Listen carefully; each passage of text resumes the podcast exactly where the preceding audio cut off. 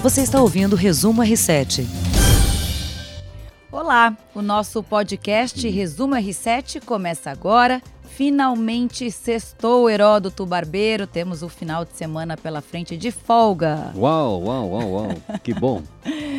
Muito boa noite para você. Vamos começar o nosso resumão. O presidente Jair Bolsonaro deu uma pausa no assunto da Previdência para falar de outro assunto super importante que nós brasileiros não aguentamos mais: impostos.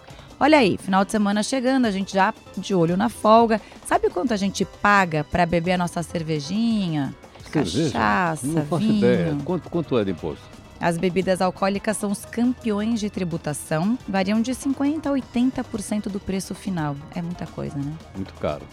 Esse é só um exemplo. Da gasolina chega a quase 60%, energia elétrica 30% do valor total, telefone, que a gente tem um serviço ruim, 35% de imposto, material escolar. Todos os pais sofrem, né, com o preço de material escolar no, no começo do ano. Sabe quanto? Não tenho nem ideia. Metade, Heródoto, do Muita valor. coisa, hein? Muita coisa, tudo imposto. Por isso que a reforma tributária, que já está no Congresso, é tão importante. O presidente Jair Bolsonaro, depois da Previdência, quer diminuir impostos e garante que a reforma tributária não trará de volta a CPMF e nem novas taxas para gente. Olha, é bom a gente explicar para o pessoal, a turma toda que nos acompanha aqui no nosso podcast, o quando a gente fala em reforma tributária, a gente pensa em diminuir imposto. Não vai diminuir imposto. O que, que eles vão fazer? Eles vão trocar o nome dos impostos. Hoje, eu não sei se você sabe, a carga tributária nossa, 35%. Em cada 100 reais que a gente ganha, 35 a gente dá para o governo. Qual governo? Estadual, municipal e o federal. Ai, coitado do nosso bolso. Entendeu? Então, quer dizer, na verdade, essa carga tributária não vai, não vai, não vai ah, diminuir. O que eles vão fazer é o seguinte: vão acabar com o nome dos impostos e ah, com- começar com outros. Eles vão tirar o imposto em cima do consumo, você acabou de falar aí das bebidas alcoólicas, e vão colocar imposto em cima de outra do ganho da pessoa. Então, quem ganhar mais vai pagar mais imposto. É provável que aquela alíquota do imposto de renda que hoje a mais alta é 27,5%, ela vá, por exemplo, a 30% ou 35%. Mas, em compensação, eles vão tirar o imposto do pãozinho, da batata, da cerveja. Fica bom, fica melhor então para a cerveja o consumir. melhor pedaço. O presidente também falou hoje sobre o FGTS. Ele disse que vai manter o saque do fundo de garantia, apesar da pressão das construtoras, como a gente noticiou no episódio de ontem. As regras devem ser divulgadas na quarta-feira. Aliás, quem está ouvindo a gente pode se antecipar e já consultar o saldo do FGTS. Oba! O R7 tem uma matéria super legal que indica todos os caminhos para saber como, tá? Fica aí uma dica. O presidente criticou também a multa de 40% para os trabalhadores demitidos sem justa causa. Em resumo, ele disse que a medida, em vez de desestimular demissões, acabou afetando as contratações, que é verdade. É verdade. Ô, seu Jair, posso falar pro seu Jair? Pode? Ô, seu Jair, não é 40%, seu Jair, são 50%. 40% vai para o trabalhador, 10% vai para o governo. Então, quando você manda uma pessoa embora sem justa causa, o cara foi mandado embora, ele tem que pagar 40% em cima do fundo de garantia para o trabalhador e 10% para o governo. Então, são 50% e não 40%. Então, quando ele diz, bom, isso não estimula a contratação, porque o cara pensa o seguinte, bom, eu contrato uma pessoa, aí eu vou ter que mandar ela embora por qualquer motivo, eu vou ter que pagar 50% em cima do saldo do fundo de garantia que esse cara tem depositado na conta dele. Eu acho que aí Que ele também tem... pesa para o empresário. Não, pesa. Eu é acho difícil para o tem razão. trabalhador e para o empresário. É, eu acho que ele tem razão. Bom, a gente vai falar de um problema que sempre atormenta pequenas cidades, grandes cidades, mas a gente vai falar de São Paulo. É a maior cidade do Brasil, certo? Certo? Tem 12 milhões de habitantes, pouco mais de 12 milhões. Só a cidade. Só a cidade a de grande São, Paulo. você tem ideia quanto tem? Não tem, você tem? 25 milhões. 25 milhões? É. É do tamanho de Delhi, capital da Índia. Uau. É também aqui, a cidade de São Paulo, a maior do hemisfério sul. Eu não sabia desse dado. E é responsável por quase 11% do PIB brasileiro. A gente produz bastante Muito, coisa. muito. E eu tô falando todos esses dados, Heródoto, porque a nossa preocupação com lixo deveria ser tão grande quanto esses números, você não acha? Apoiado. Aliás, na minha casa, eu ajudo a separar o lixo. Eu ajudo, eu separo o lixo da minha casa. Na minha casa, nós fizemos um acordo lá entre o pessoal do prédio.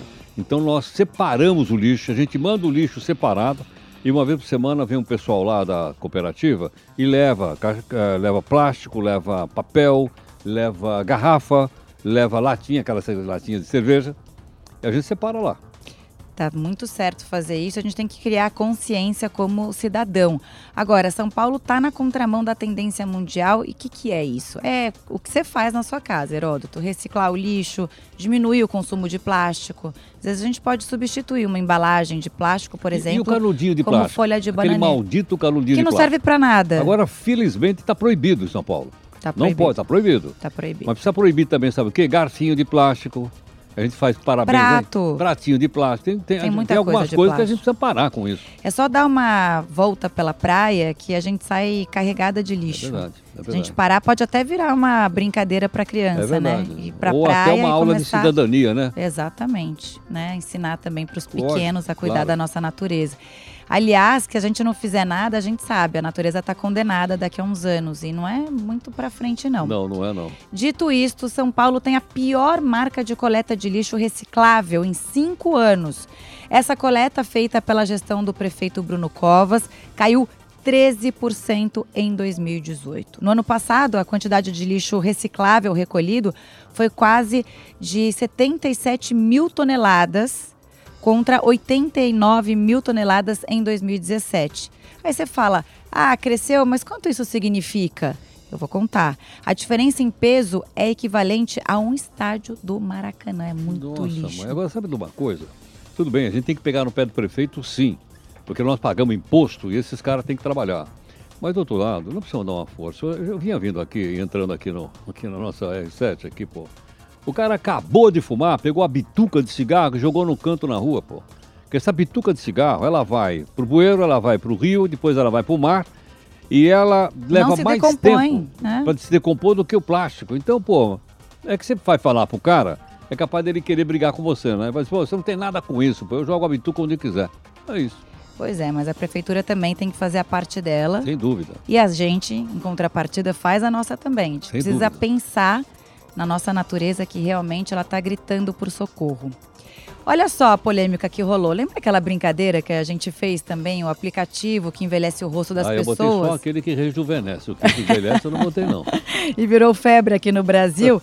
Bom, a gente entrou, eu, na minha, avalia- na minha avaliação, a gente ficou até que um velhinho charmoso. Eu achei. Eu e você, eu gostei da gente. Pô, já ganhei a sexta-feira hoje. E aí, é, essa brincadeira está na mira do PROCON de São Paulo. O órgão quer saber se os dados dos usuários foram compartilhados com outras empresas. E eu acho que sim, viu? Que confusão, hein, Pedro Borelli, que é produtor do R7. Boa noite para você, conta pra gente. Boa noite, Heródoto. Boa noite, Camila. Pois é, parecia apenas um inocente e divertido aplicativo, mas o Face App pode estar fazendo bem mais do que envelhecer rostos em fotografias digitais. Com o sucesso gigantesco da brincadeira, veio à tona uma polêmica maior ainda relacionada aos termos de uso. Para começar, eles estão disponíveis apenas em inglês, o que limita ainda mais a leitura daquelas famosas letrinhas miúdas. Então muita gente não saberá que, ao brincar, está concedendo automaticamente uma licença perpétua do conteúdo fornecido, por exemplo. De origem russa, o aplicativo se apropria de diversos dados do usuário, como a localização, antes mesmo da brincadeira começar. Até o FBI está questionando a política de privacidade da ferramenta. Dani Creus, analista de segurança da Casper Sky, empresa de proteção antivírus, alerta: devemos ter em mente que ao subir algo na nuvem, perdemos totalmente o controle. E vocês o que acham? E aí, hein? Olha, o Pedro foi no, no ponto. Tem inglês lá. A maior parte de nós não fala inglês. O que, que o pessoal faz? O pessoal vai lá e dá um ok. Eu não entendi, mas eu dou um ok. Sabe o que, que você está autorizando? A eu usar a sua imagem onde eu quiser, quando eu quiser. Então, se eu quiser pegar a sua imagem, por exemplo, colocar num produto de beleza para vender, eu posso, porque você autorizou. E mais uma coisa que eu fiquei sabendo: essa ferramenta, ela não tira só a sua foto recente. Ela pega todo o seu rolo de fotos que você tem no celular e ela copia tudo. Que perigo. Perigo desgramado. Eu conversei com o pessoal do Procon, como o Pedro conversou também. E eles me disseram mais, que esse aplicativo, ele é capaz de pegar a voz da gente, mesmo tendo o celular desligado. E aí, o que, que a gente faz? Vira refém? E aí, entendeu? Eu falei, pô, então reclama posso... pra alguém, É, reclama é? pro PROCON se a gente se sentir Exatamente. desrespeitado ou invadido. A sua privacidade é um perigo isso. Porque você acha que o, que o celular está desligado, e ele liga o teu celular e grava as conversas que você está tendo sem falar no celular, conversando assim como nós estamos agora aqui. Sabe que essa questão da privacidade nessa era digital, ela ela, ela não tem muita proteção para o consumidor. Então é bom a gente ficar atento mesmo Muito antes de atento, entrar nessas muito brincadeiras. Atento. O Pedro levantou uma bola boa aí. Levantou. E outra coisa também, a gente põe na nuvem. Imagina se a gente morre. A gente é uma pessoa virtualmente e a outra pessoa na vida real. Porque a gente vai, só que o nosso é, virtual fica lá. A gente Vou não morre nunca. Eu tive um colega jornalista que morreu e ele tinha muitos amigos. Sabe o que os amigos faziam? Ligava pro celular dele e deixava recado na caixa postal. Ninguém pegava. Ou o avatar dele pegava virtual. Não sei, mas eu sei, olha só. Que loucura, né? Pra você ver que às vezes quando a pessoa falece, as pessoas deixam recado na rede social delas. Deixam, de- deixam realmente. homenagens, porque Realmente, também ninguém vai lá e apaga. É, um- é um- é uma questão hoje, né? Estamos pensando, né? Vamos mudar de assunto, falar de esporte, Heródoto. Sexta-feira animada pra gente, pra nós brasileiros. Você gosta de surf? Olha, eu, eu pessoalmente sou um fracasso em surf, porque eu já me afoguei umas três ou quatro vezes. Já tentou, então? Mas meus filhos gostam e eu acompanho aí o, o- surf, o surf brasileiro. Eu gosto, eu gosto bastante também. Gosto bastante do Gabriel Medina, que aliás deu um showzaço hoje em Jeffreys Bay, na África do Sul, e é campeão dessa etapa do circuito mundial de surf, que ainda tem algumas outras etapas pela frente. Tem um detalhe, a final masculina entrou para a história antes mesmo de começar. É que dois brasileiros estavam na final. Olha só que legal e que bom para o Brasil. O atual campeão mundial, Gabriel Medina, e Ítalo Ferreira. Decisão 100% brasileiro, brasileira na história da etapa. Que show que o Gabriel Medina deu hoje. O André Avelar, editor de esportes do R7, mandou um vídeo para o nosso podcast comentando isso. Conta aí pra gente. Olá para você que acompanha o podcast, hora da gente falar de esportes e que dia para o surf brasileiro. Gabriel Medina e Ítalo Ferreira fizeram a final da etapa sul-africana de Jeffreys Bay. Melhor para Gabriel Medina, atual campeão do circuito mundial, que foi coroado o vencedor da etapa. Agora, na corrida pelo título, o Gabriel Medina é o sétimo, o Ítalo Ferreira é o quarto, mas o Felipinho, que foi o terceiro da etapa, é o atual vice-líder do ranking. E Camila Heródoto, como vocês bem sabem, o surf estará no Pan-Americano. E aí eu quero saber de vocês, palpite de medalhas. Quantas medalhas vocês acham que o Brasil vai ganhar no surf neste Pan-Americano? Já vou dizer o meu palpite. Arrisco logo as oito medalhas, tá bom? Quero o palpite de vocês. Um abraço, até a próxima. Tchau.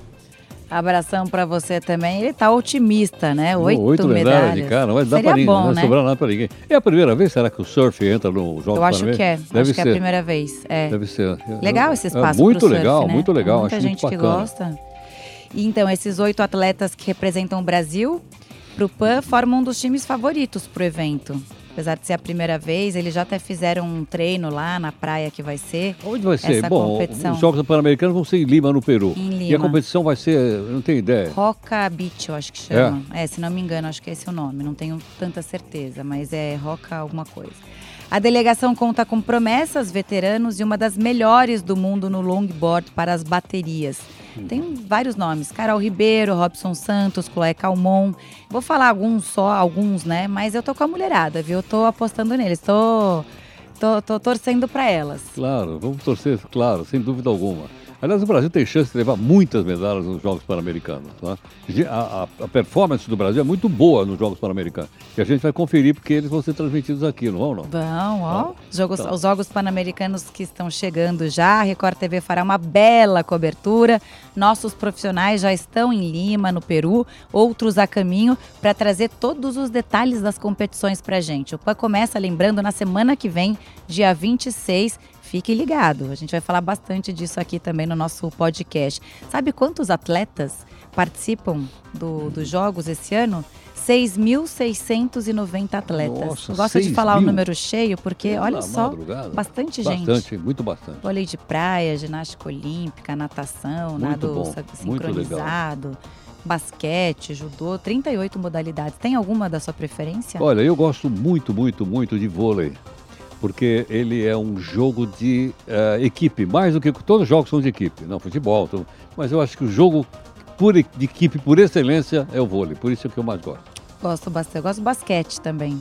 Dá uma, um frio na barriga, né? Aquele ponto a ponto. Bom, é só a gente segurar a ansiedade. e como sextou, boa noite para você que nos ouve. Um beijo grande. Heródoto, seu convite. É, meu convite é para você acompanhar também o Jornal da Record News, que vai pro ar daqui a pouquinho, nove da noite, em multiplataforma, inclusive aqui nas plataformas do R7. Estaremos lá, então, para você que nos ouve, até segunda-feira com mais resumo R7. Beijão. Você ouviu Resumo R7.